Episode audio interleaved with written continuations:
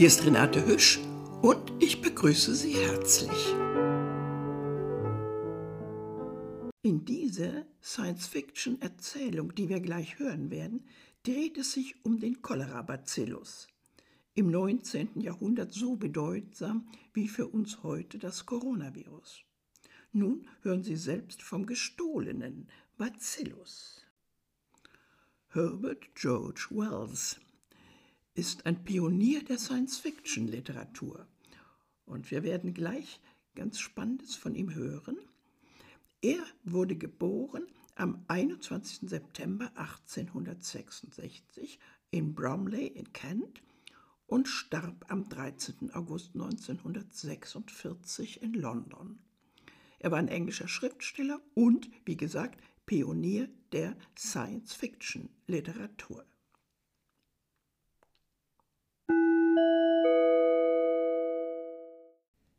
Science Fiction im 19. Jahrhundert. Der gestohlene Bacillus. Und dies hier, sagte der Bakteriologe, eine kleine Glasscheibe unter das Mikroskop schiebend, ist ein Präparat des berühmten Cholera-Bacillus, der Cholera-Keim. Der blassgesichtige Mann blickte in das Mikroskop. Er war augenscheinlich nicht an derartige Dinge gewöhnt und hielt eine schlaffe weiße Hand über sein eines unbeschäftigtes Auge. Ich sehe recht wenig. Drehen Sie hier an der Schraube, sagte der Bakteriologe.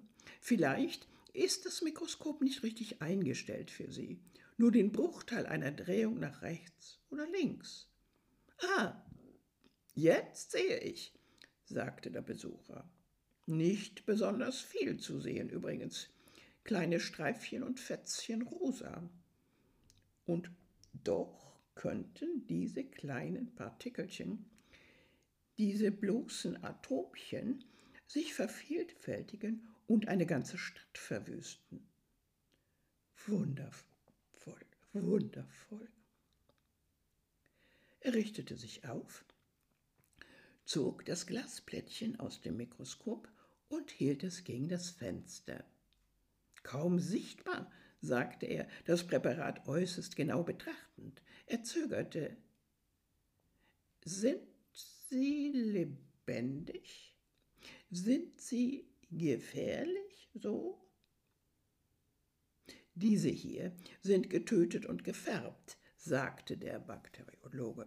Was mich betrifft, so wünschte ich, wir könnten es jedes einzelne von diesen Dingern im ganzen Weltall töten und färben.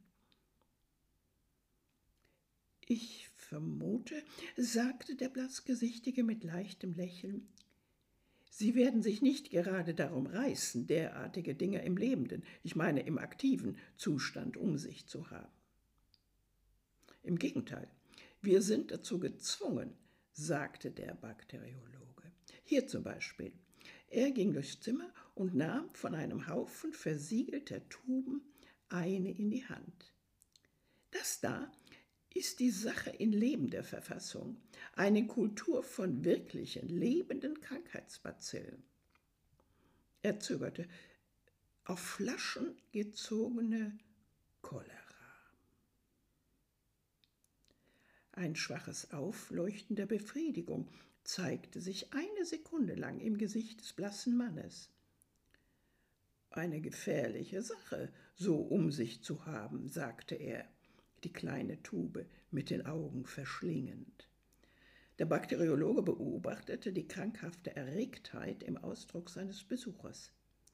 Dieser Mann, der ihn heute Nachmittag mit einem kurzen Empfehlungsschreiben eines alten Freundes aufgesucht hatte, interessierte ihn schon allein durch den Gegensatz ihrer beiderseitigen Veranlagungen. Das schlichte schwarze Haar und die tiefen grauen Augen, der hagere Ausdruck und das nervöse Wesen, das sprunghafte und doch so scharfe Interesse seines Gastes bildeten eine ganz neue Abwechslung gegenüber den phlegmatischen Bemerkungen des gewöhnlichen wissenschaftlichen Arbeiters, der den hauptsächlichen Verkehr des Bakteriologen bildete. Es war vielleicht nur natürlich, angesichts eines Zuhörers, auf den die tödliche Bedeutung des Gegenstands so augenscheinlich starken Eindruck machte, die Sache im wirkungsvollsten Licht darzustellen. Er hielt nachdenklich die Tube in der Hand. Ja, hier drin ist die Pestilenz gefangen. Man braucht nur solch eine kleine Tube über einer Quantität Trinkwasser zu zerbrechen, braucht nur zu diesen winzigen Lebenspartikelchen, die man erst färben und mit zur äußersten Schärfe eingestelltem Mikroskop untersuchen muss, um sie überhaupt zu sehen, und die weder Geruch noch Geschmack haben, ich sage, man braucht nur zu ihnen zu sagen, geht hin, vermehret euch, vervielfältigt euch, füllt die Brunnen. Und der Tod, ein geheimnisvoller, unaufspürbarer Tod, ein plötzlicher und furchtbarer, grimmiger Tod voller Schmerzen und Würdelosigkeit wäre losgelassen auf diese Stadt und würde umherziehen und seine Opfer suchen. Den Gatten würde er von der Gattin reißen, das Kind von der Mutter, den Staatsmann von seiner Arbeit, den Arbeiter von seiner Mühsal. Er würde den Wasserleitungen folgen, würde die Straßen entlang schleichen, da ein Haus auswählen und heimsuchen und dort ein anderes, wo sie ihr Trinkwasser nicht abkochten. Er würde in die Brunnen der Mineralwasserfabrikanten schleichen, in den Salat hineingewaschen werden und im Eis und Gefrorenen auf der Lauer liegen. In den Pferdetrögen würde er liegen und schlummern und in den öffentlichen Brunnen darauf warten, dass sorglose Kinder ihn tränken. Er würde in die Erde sickern, um an tausend unvermuteten Orten in Brunnen und Quellen wieder aufzutauchen. Bloß in die Wasserleitung brauchte man ihn zu gießen und noch ehe man ihn ankündigen oder wieder einfangen könnte, hätte er die Hauptstadt schon dezimiert.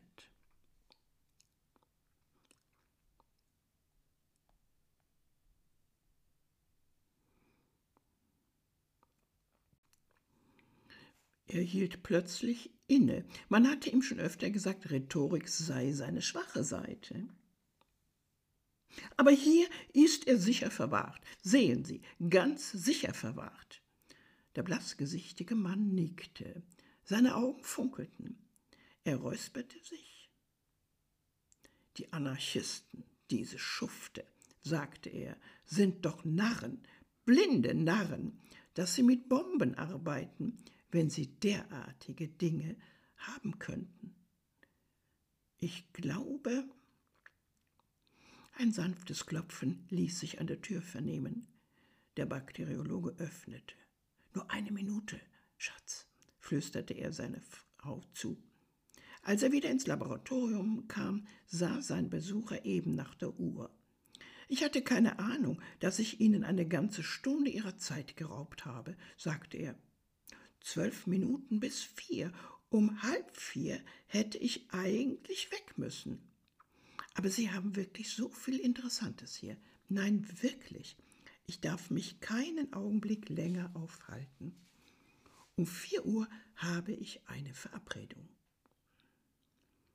Und unter wiederholten Dankesäußerungen verließ er das Zimmer.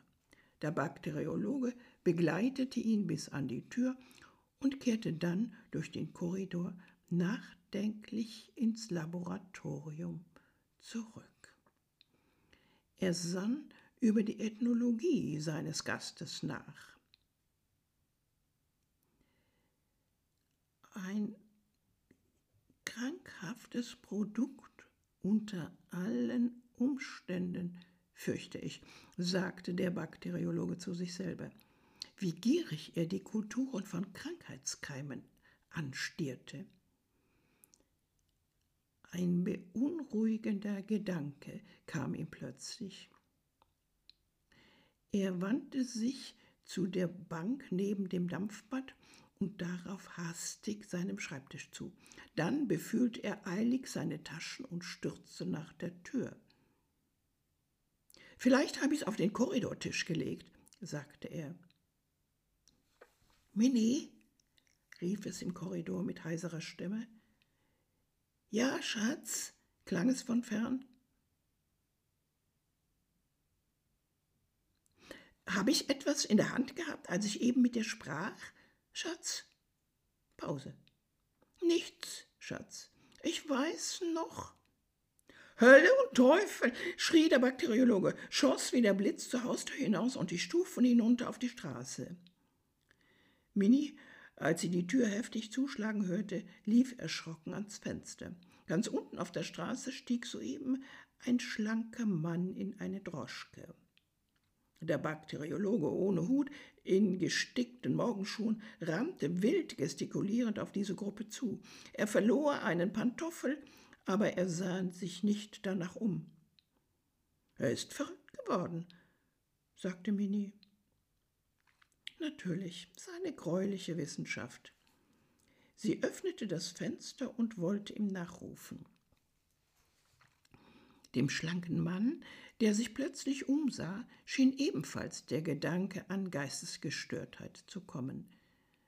Er deutete hastig auf den Bakteriologen, sagte etwas zu seinem Kutscher, die Tür der Groschke flog auf, die Peitsche knallte, die Hufe des Pferdes klapperten und in einem Moment hatten die Droschke und der sie leidenschaftlich verfolgende Bakteriologe das Ende der Straße erreicht und waren um die Ecke verschwunden. Minnie starrte noch eine Minute regungslos aus dem Fenster. Dann zog sie den Kopf zurück. Sie war völlig betäubt. Nun ja, exzentrisch ist er ja, überlegte sie. Aber so in London herumzustürzen, mitten in der Hochsaison, in Socken. Ein glücklicher Gedanke kam ihr. Sie setzte hastig ihren Hut auf, ergriff ihres Mannes Stiefel, ging in den Korridor, nahm seinen Hut und einen leichten Überzieher vom Kleiderständer, trat vor die Haustür und rief eine Droschke an, die zum Glück eben vorüberkroch. Die Straße hinunter und um den Havelock herum und sehen Sie zu, ob wir einen Herrn finden, der in einem Samtjackett und ohne Hut dort herumläuft. Samtjackett und ohne Hut, gnädige Frau, schön gnädige Frau. Und der Kutscher trieb sein Pferd so gleichmütig an, als führe er sein Leben lang jeden Tag nach dieser Adresse.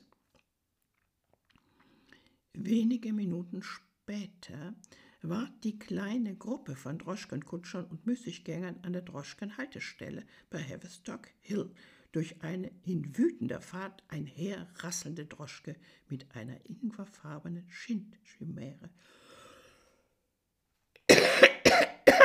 ja, jedenfalls diese waren aufgetaucht.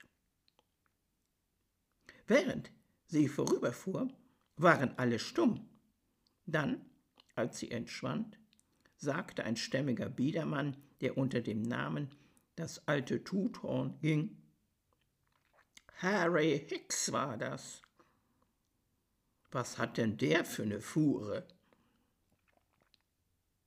Der fühlt heut seine Peitsche gut, Donnerwetter, sagte der Laufbursche von der nächsten Kneipe.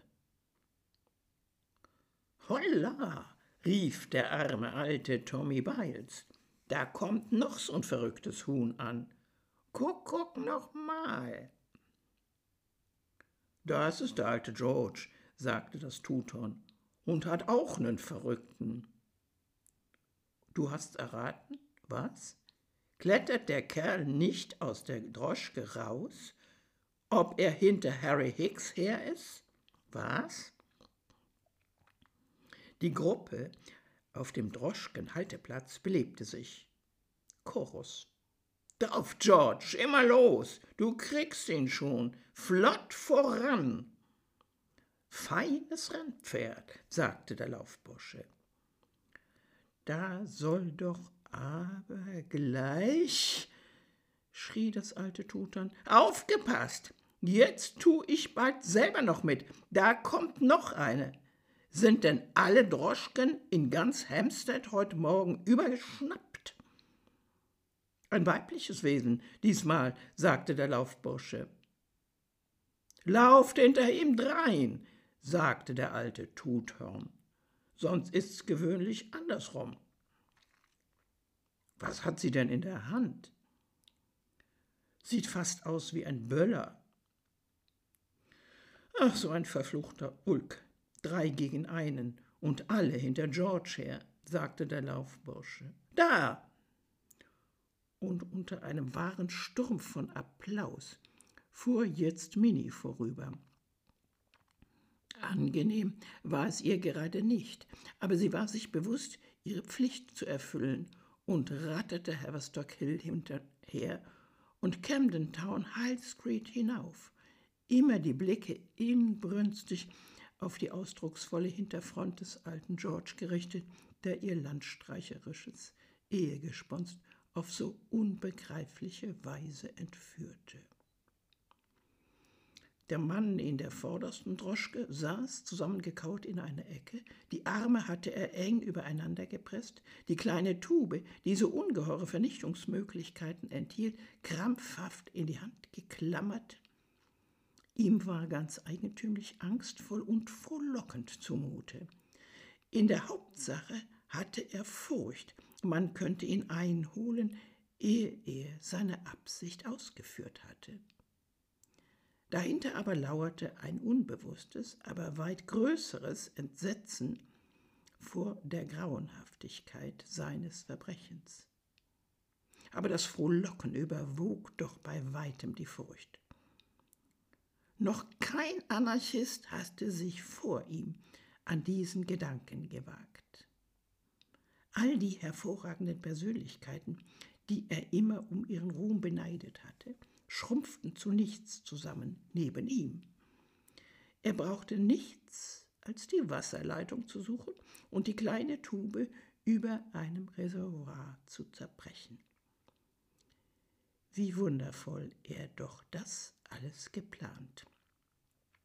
Das Empfehlungsschreiben gefälscht, sich in das Laboratorium eingeschlichen und wie glänzend er auch gleich die Gelegenheit beim Schopf ergriffen hatte. Endlich, endlich würde die Welt von ihm hören. Tod, tot, tot. Immer hatten sie ihn behandelt wie einen, der nichts Besonderes zu sagen hatte. Die ganze Welt hatte sich verschworen, ihn drunten zu halten. Aber er würde sie schon noch lehren, es ihnen schon noch zeigen, was das heißt, einen Menschen so beiseite zu schieben. Was war denn das für eine wohlbekannte Straße? Andrew Street. Ach, natürlich. Und wie stand es überhaupt? Er lugte vorsichtig aus dem Droschkenfenster. Der Bakteriologe war kaum 50 Schritte hinter ihm. Das war schlimm. Man würde ihn vielleicht doch noch erwischen und anhalten. Er suchte in seinen Taschen nach Geld und fand auch ein Goldstück. Das warf er durch die Luke vor dem Kutscher und rief Schneller, schneller, bloß weiter, weiter fort. Das Geldstück verschwand augenblicklich aus seiner Hand. Jawohl, sagte der Kutscher, und das Fenster flog wieder zu, und die Peitsche sauste um die feuchten Flanken des Pferdes. Die Droschke schwankte, der Anarchist, der noch halb aufgerichtet dastand, stemmte die Hand, die die kleine Glastube hielt, auf das Spritzleder, um sich im Gleichgewicht zu halten. Er fühlte, wie das spröde Ding zersprang und die Bruchstücke auf den Boden der Droschke hinunterklirrten. Mit einem Fluch fiel er auf seinen Sitz zurück und stierte trübsinnig die zwei oder drei Tropfen an, die auf dem Spritzleder hingen. Ihn schauderte. Naja, also vermutlich werd ich der Erste sein. Pah, immerhin ein Märtyrer. Das ist schon was. Trotzdem, es ist doch ein miserables Ende. Ob es wirklich so weh tut, wie Sie sagen? Gleich darauf kam ihm ein Gedanke. Er tastete zwischen seinen Füßen herum, indem die zerbrochene Ende der Tube war noch ein kleiner Tropfen stehen geblieben. Den trank er aus, um sicher zu gehen. Es war doch immerhin besser, sicher zu gehen. Auf jeden Fall, er war treu. Dann plötzlich dämmerte es ihm, dass eigentlich keine Notwendigkeit mehr vorlag, vor dem Bakteriologen zu flüchten. In Wellington Street befahl er dem Kutscher zu halten und stieg aus. Auf dem Trittbrett glitt er raus und ihm war seltsam wirr zumute. Wie schnell es wirkte, dies Cholera-Gift. Er winkte den Kutscher davon und blieb dann, die Arme über der Brust gefaltet, auf dem Trottoir stehen, um die Ankunft des Bakteriologen zu erwarten. Etwas Tragisches lag in seiner Pose. Das Bewusstsein unausweichlichen Todes verlieh ihm eine gewisse Würde. Mit einem herausfordernden Lachen begrüßte er seinen Verfolger. Es lebe die Anarchie. Sie kommt zu spät, lieber Freund. Ich habe es getrunken. Die Cholera ist im Gang. Der Bakteriologe guckte ihn von seiner Droschke aus durch die Brille mit neugierigen Augen an. Also, Sie haben es getrunken. Ein Anarchist. Jetzt verstehe ich. Endlich. Er war im Begriff, noch mehr zu sagen, hielt aber plötzlich inne. Ein Lächeln zitterte um seine Mundwinkel. Er öffnete die Tür der Droschke, wie um auszusteigen. Worauf der Anarchist ihm ein tragisches Lebewohl zuwinkte und in der Richtung nach Waterloo Bridge davoneilte, wobei er Sorge trug, auf seinem Weg so viele Leute als nur möglich anzurempeln. Der Bakteriologe war so ganz versunken in diesen Anblick, dass er kaum ein leises Erstaunen äußerte, als Minnie mit Hut und Stiefel und Überzieher neben ihm auftauchte. Ach, wie lieb von dir, dass du mir meine Sachen bringst, sagte er, noch immer ganz verloren in der Betrachtung der entschwindenden Gestalt des Anarchisten. Setz dich hier in die Droschke, sagte er, noch immer den anderen anstarrend. Minnie war jetzt ganz davon überzeugt, dass er verrückt geworden war und gab dem Kutscher auf eigene Verantwortung hin ihre Adresse. Stiefel anziehen? Aber natürlich, Schatz, sagte er, als die Droschke umdrehte und dadurch die davoneilende dunkle Gestalt, die jetzt in der Entfernung sehr klein erschien, seinen Blicken entzog. Auf einmal überfiel ihn ein grotesker Gedanke, und er lachte auf, worauf er bemerkte, aber doch, es ist recht ernsthaft, siehst du? Der Mann ist zu mir gekommen, einfach als Besucher. Er ist ein Anarchist. Ach nein, nicht ohnmächtig werden, sonst kann ich dir es ja überhaupt nicht erzählen.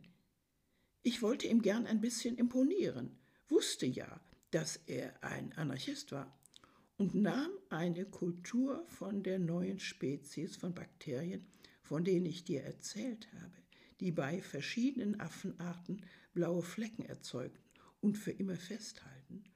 Und in meiner Dummheit sagte ich, es wäre die asiatische Cholera. Und gleich darauf ging er durch mit dem Gift, stahl es und wollte die Londoner Wasserleitung damit vergiften. Naja, eine schöne Bescherung hätte er ja wohl anrichten können für diese Stadt der Zivilisation. Und jetzt hat er es selber alles geschluckt. Ich kann ja selbstverständlich nicht voraussagen, was eigentlich geschehen wird. Aber du weißt doch, die junge Katze damals und die Hunde und der Sperling. Alle haben sie sich blau gefärbt. Blaue Flecken, so recht himmelblau. Das Scheußliche an der ganzen Geschichte ist bloß, es wird mich, wer weiß, wie viel Zeit und Geld kosten, wieder neue zu präparieren. Was? Den Überzieher anziehen? An so einem heißen Tag? Warum denn? Weil wir vielleicht Mrs. Jepper begegnen könnten. Aber Schatz, Mrs. Jepper ist doch kein Durchzug. Warum soll ich denn einen Überzieher anhaben? An so einem heißen Tag. Na schön.